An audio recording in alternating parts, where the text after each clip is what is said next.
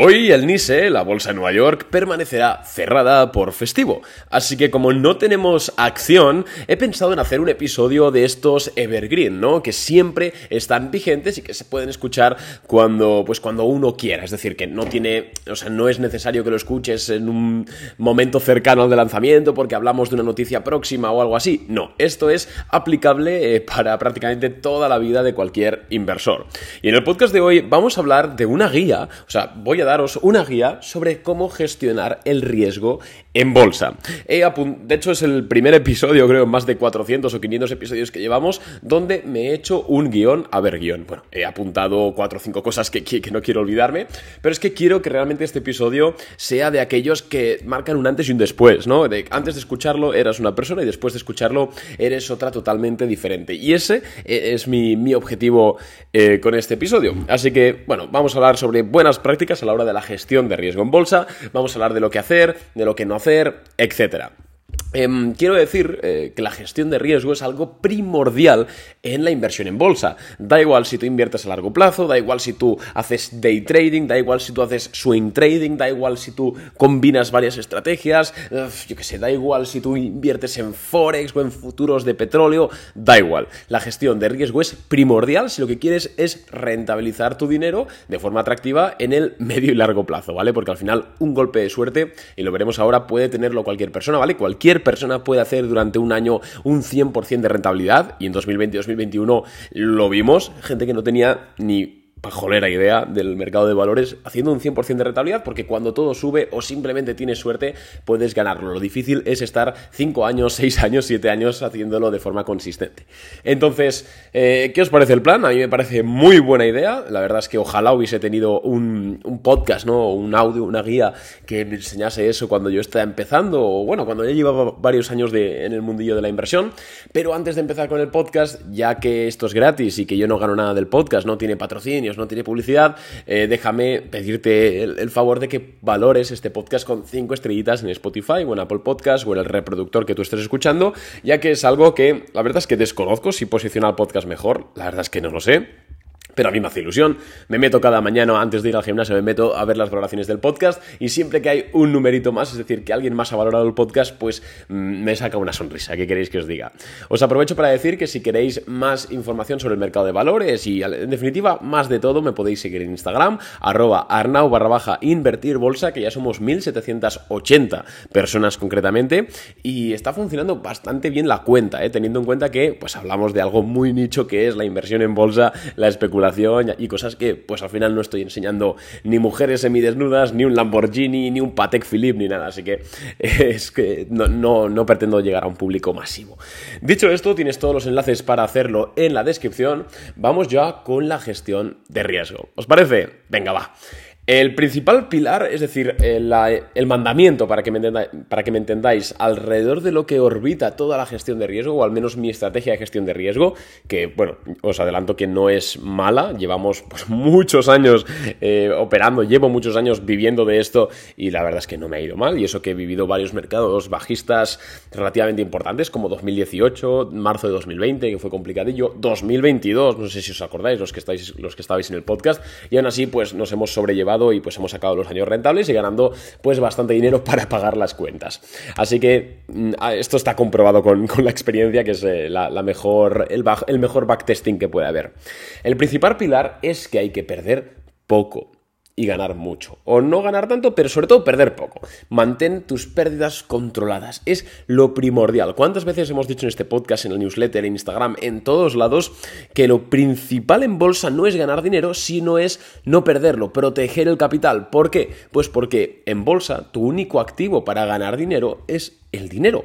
No es lo mismo ganar un 5% sobre 10.000 dólares que ganar un 5% sobre 1.000 dólares. Entonces, cuando tú inviertes en bolsa, tienes que procurar tener siempre la mayor cantidad de dinero en la banca, podríamos decir, eh, posible. Es algo importantísimo y de esto pues se deriva el rechazar muchas conductas como hacer alls in, es decir, apostar entre comillas todo a una acción, eh, operar con derivados de riesgo, eh, operar antes de earnings, ahora hablaremos todo de ello, pero por favor, siempre, siempre, siempre lo principal es proteger el capital quiero que lo entiendas, ¿vale? Es que muchos inversores, y esto hago hincapié porque es importante, cuando empiezan a invertir en bolsa, lo que piensan es ganar, ganar, ganar dinero. ¿Dónde puede subir esto? ¿Dónde puede eh, moverse aquello? Y no, lo que tienes que pensar siempre desde el minuto cero es, vale, voy a entrar en un mercado financiero que al final es algo volátil porque no hay casi un ente regulador, ¿vale? No es como por ejemplo el mercado inmobiliario, que los precios no varían tanto. Aquí yo meto mi pasta y en una hora puede desaparecer. Entonces tienes que tener en cuenta siempre dónde estás metiendo tu dinero, qué estás haciendo, si comprendes el activo, la volatilidad, etcétera. ¿Por qué? Porque lo principal es proteger tu capital. Entendido, digamos, el, headline, ¿no? El titular, lo más importante. Venga, pues vamos ahora ya a los consejos prácticos o a los detalles más, más eh, certeros. Primera herramienta que debe ir en tu vocabulario. Stop loss. ¿vale? Lo hemos hablado mil veces, no voy a repetirme, pero el stop loss es la herramienta número uno de cualquier inversor. Y no digo trader, ¿vale?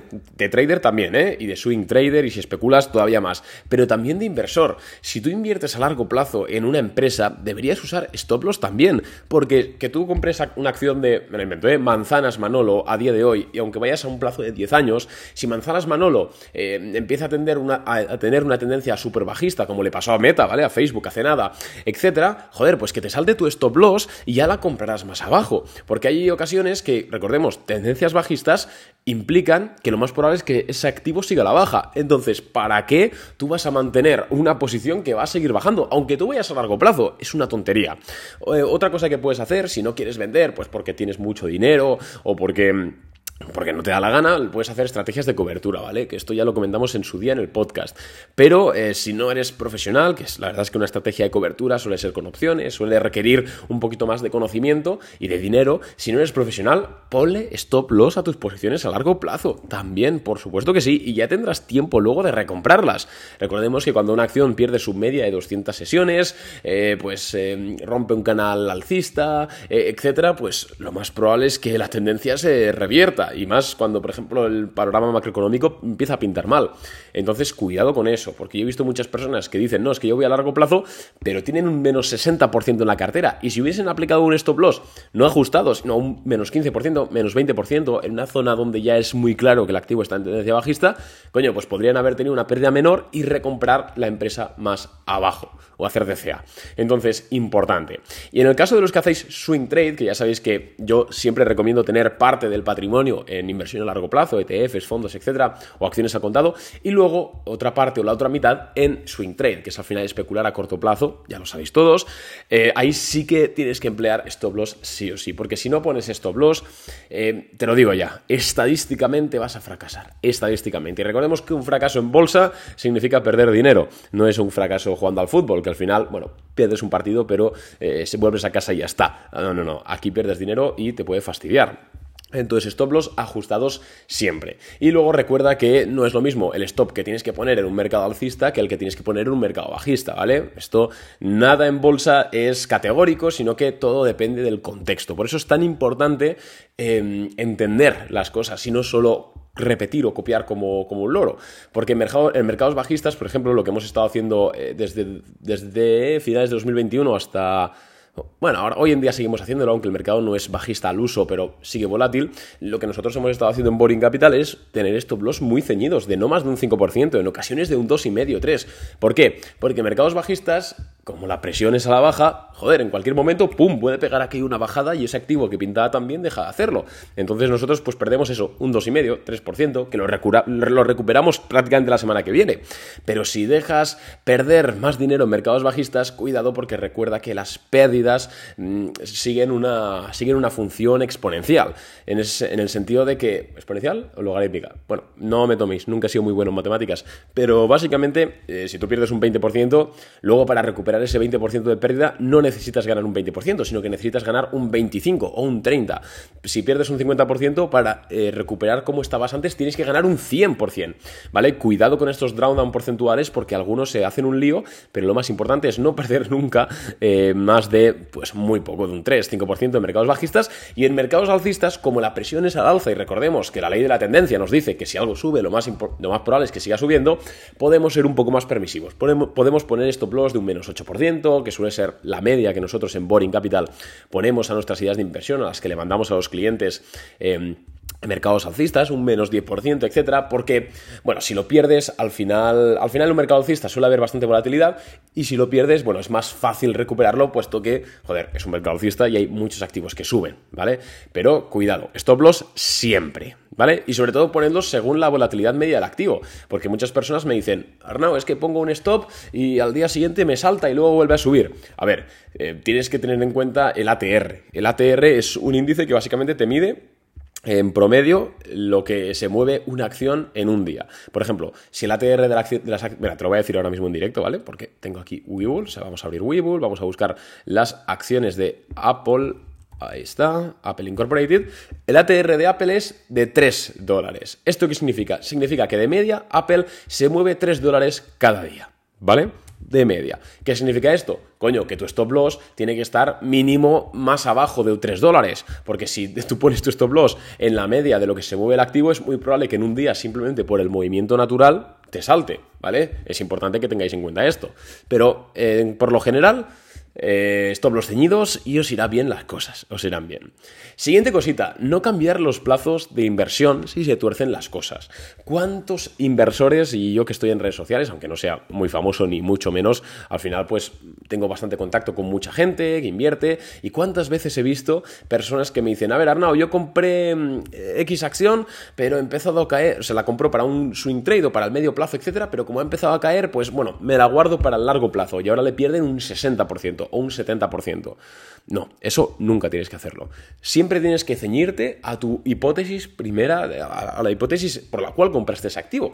Si tú compras las acciones de Apple para largo plazo, joder, las compras para largo plazo. Si tú compras las acciones de Apple para especular para dos semanas, si las cosas se ponen feas, vende tus acciones. No digas, bueno, va, me las quedo para largo plazo. Eso es una tontería importante, ¿vale, amigos? Siguiente cosita, vamos a quitarnos, vale, de una vez por todas, el síndrome del casino. ¿Qué es el síndrome del casino? Bueno, pues es que no inviertas en acciones o en operaciones pensando el argumento, hay riesgo, pero es que, joder, mira lo que puedo ganar. Vale, eso es el síndrome del casino. Invertir pensando más en, ostras, vale, hay mucho riesgo, pero es que el, revenue potencial, el, el, beneficio potencial es enorme, es una de las formas más fáciles de perder muchísimo dinero. Porque normalmente las acciones o las posiciones que tienen mucho riesgo, eh, sí, claro, la, la, recompensa potencial es muy alta. No te jode, es que el riesgo es muy alto. Y en bolsa, ¿cuál es la primera ley? ¿Cuál es la primera norma?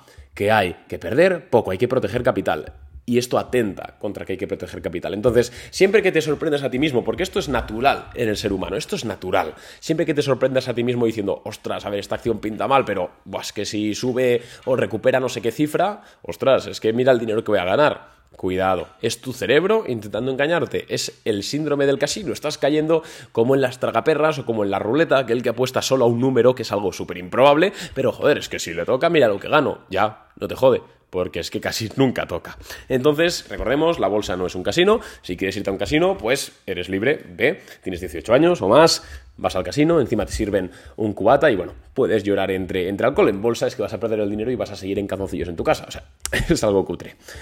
Em, vamos al otro, ciñete al plan. Ceñirse al plan en, teoría, sobre todo si el plan es bueno, ¿vale? Si el plan es un desastre, eh, edúcate de nuevo, mira vídeos en internet, escucha podcasts como este, compra libros, guías de inversión que Paréntesis, aprovecho para recomendarte nuestra guía de inversión, ¿vale? Por 9 euros, que no es nada, que yo prácticamente no gano nada de la guía.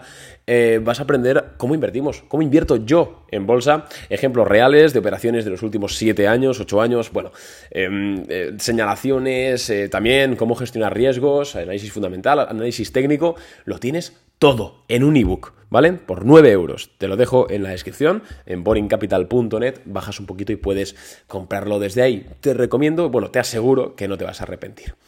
Em, pues eso, ciñete al plan, ¿no? Eh, escala tus stop loss poco a poco, esto es algo muy importante, a medida que tus acciones se muevan a tu favor. ¿Esto qué significa? Esto es algo que hacemos muchísimo en Boring Capital y que muchos clientes que han estado en otros servicios de inversión o que, bueno, tenían experiencia en el mercado de valores previa, nos ha dicho que es algo que mm, caracteriza a Boring Capital y que también nos hace eh, ser rentables. Y es que nosotros, imagínate, te voy a poner el ejemplo del otro día, ¿vale? El otro día nosotros compramos STVN, Stevanto Group, ¿vale? La compramos a, a 30, sí, a unos 30 dólares por acción y la vendimos a 32, ¿vale? En menos de 24 horas, eh, un poquito más de 24 horas, perdón, que eso más, más o menos fue una ganancia de un 6%. Bien, ¿qué hicimos? Antes de venderla, lo que hicimos es primero subir el stop loss a medida de que la acción subía. ¿Por qué? Porque de esta forma te aseguras de que si de repente se da un revés, que cualquier, que esto puede pasar siempre, o sea, cualquier acción, por mucho que esté subiendo, puede darse un revés por una noticia o porque alguien vende sus acciones, joder, al menos no perderás dinero, perderás menos, o incluso ganarás, porque si tú mueves tu stop loss por encima de tu precio de compra, eh, lo que ocurre es que eso ya se llama stop win, que significa que al menos vas asegurándote ya ganancias, ¿vale? Es una de las formas más prácticas de dejar un activo correr mientras que, bueno, pues eh, vas realizando beneficios. Esto es algo primordial. Y aunque en ocasiones te saltará el stop y luego la acción volverá a subir, bueno, recordemos que al final nosotros estamos aquí operando con razonamientos estadísticos, ¿vale? Nunca sabes exactamente qué va a hacer la acción mañana, pero sí que sabes que si se da la vuelta hoy, coño, pues lo más probable es que mañana eh, siga la baja, aunque a veces no, no ocurriera. Entonces, esto es algo importantísimo, ¿vale? Em, y quiero comentar sobre todo otro, esto lo he puesto en mayúsculas, que es actúa a pesar de tus emociones. Mira, muchos inversores, bueno, al final todos aquí somos humanos, ¿vale? A no ser que tú me estés escuchando y seas de Marte, seas un extraterrestre o lo que sea, somos todos humanos. ¿Qué significa esto? Que todos vamos a sentir las mismas emociones de codicia, de miedo, eh, etcétera, cuando estamos delante de una pantalla invirtiendo en bolsa. Claro, yo por ejemplo, que ya llevo unos 7 años, casi 8, invirtiendo en el mercado de valores, joder, pues obviamente la, la, intensidad con la que vivo algo relacionado con el mercado es mucho menor que alguien que ha empezado hace un año, ¿vale? Igual que el jugador de póker que lleva 10 años en el negocio, siente menos emoción o de forma más eh, laxa que alguien que lleva dos. Esto es lógico, ¿vale? Porque al final te acostumbras. Pero eso no quita que todos sintamos emociones.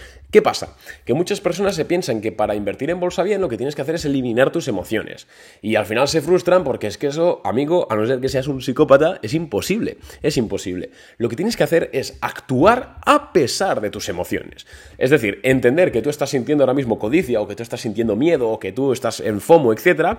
Entenderlo, aceptarlo y decir, vale, siento, siento esto, pero lo razonable, lo estadístico, lo matemático es hacer esto otro. Y haces lo que toca hacer, a pesar de que sientas HOV. Es muy importante reconocer tus emociones, sobre todo cuando inviertes en bolsa, también de cara a pues construir relaciones con tu pareja, eso también, pero aquí no, damos relaciones, eh, o sea, no damos consejos sobre relaciones, sino que damos consejos sobre inversión. Y un consejo importante es que entiendas tus emociones y actúes a pesar de tenerlas, que ya te digo yo que, a no ser que seas un sociópata, como he dicho antes, es inevitable. Em, también, eh, para gestión de riesgo, algo primordial, no inviertas en empresas con eventos de volatilidad cercanos.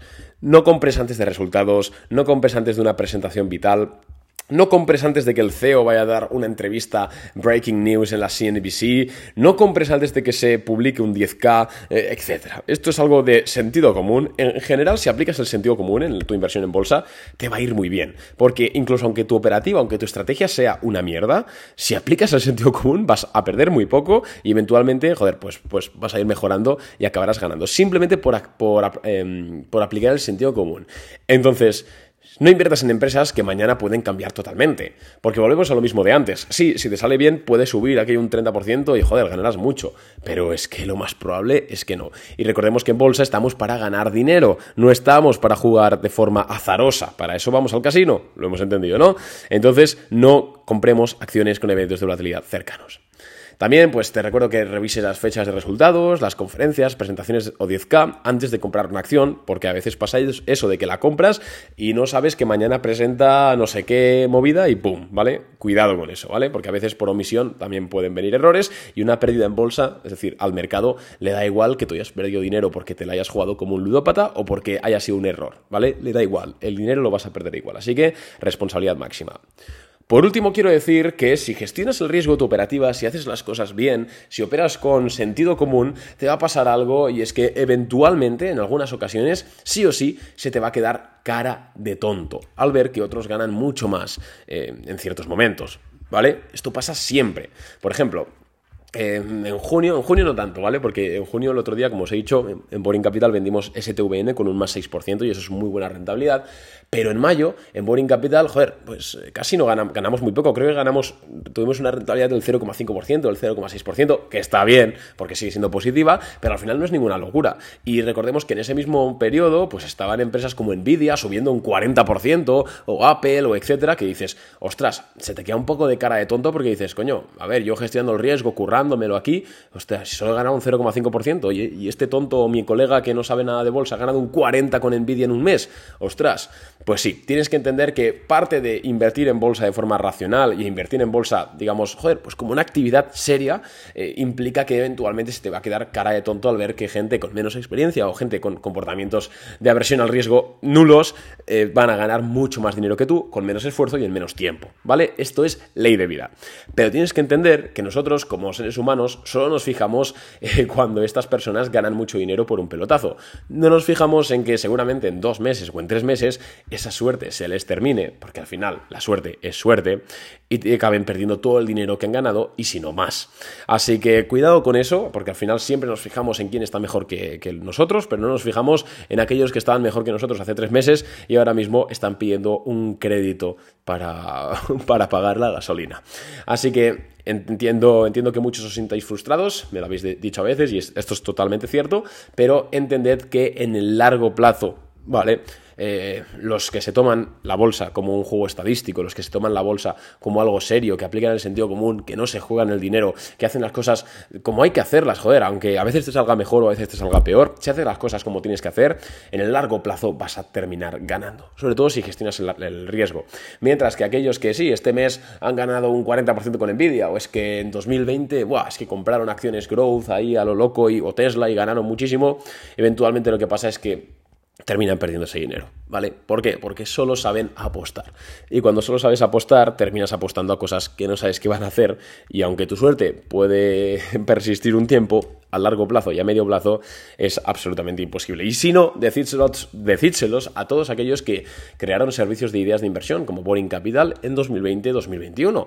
Eh, no sé si lo recordáis, los que estáis en redes, eh, en 2021 había decenas, sino veintenas de servicios de ideas de inversión que daban ideas de inversión a sus clientes, proponiendo, eh, bueno, lo que hace un poco Boring Capital, pero en cutre, eh, proponiendo a sus clientes, ¿vale? La de servicios que había, era una barbaridad. Ahora, ¿cuántos quedan? Después de 2022, un año donde la mayoría de servicios pues quebraron totalmente sus cuentas y las cuentas de sus clientes. ¿Cuántos quedan? Ahora se pueden, ahora se pueden contar los que quedamos con la palma de una mano. ¿Y quiénes quedamos? Joder, pues quedamos o bien los que tenían muchos seguidores y pues por pura estadística han ido engañando a unos y han ido entrando a otros, o quedamos los que hemos hecho las cosas bien, ¿vale? Que ya te digo que dos o tres no más. Ya sabéis de lo que estoy hablando. Entonces, eh, cada uno es, libre, ¿vale? De hacer lo que quiera con su dinero, por supuestísimo que sí. Si tú quieres coger en bolsa y apostar, eh, pues genial, ojalá te vayan bien las cosas, pero que sepas que es un camino arriesgado y que la estadística no, no está de tu parte. Entonces, hasta aquí el podcast de hoy. Espero que te haya gustado. Si ha sido así, te invito a que valores el podcast con 5 estrellitas, como te he comentado antes. Si quieres hacerte cliente de Boring Capital, donde nosotros lanzamos las ideas de inversión que nosotros mismos con nuestro propio dinero compramos, como la que os he dicho ayer, ¿no? O sea, de la semana pasada, STVN, que le ganamos un 6% en algo más de 24 horas, pues que sepas que a partir de 2.000, 3.000 euros dólares para invertir, el servicio suele salir rentable. Es decir, se suele, suele pagar solo, ¿vale? Obviamente, si no, no tendría gracia. Boring Capital cuesta 399 euros al año, es decir, unos 32 al mes, si haces la extrapolación, y ya os digo yo que sale muy rentable. Así que tienes todos los enlaces para hacerte cliente en la, en la descripción de este podcast, en boringcapital.net. Yo me despido, nos vemos mañana, que vuelve el mercado. Un abrazo, adiós.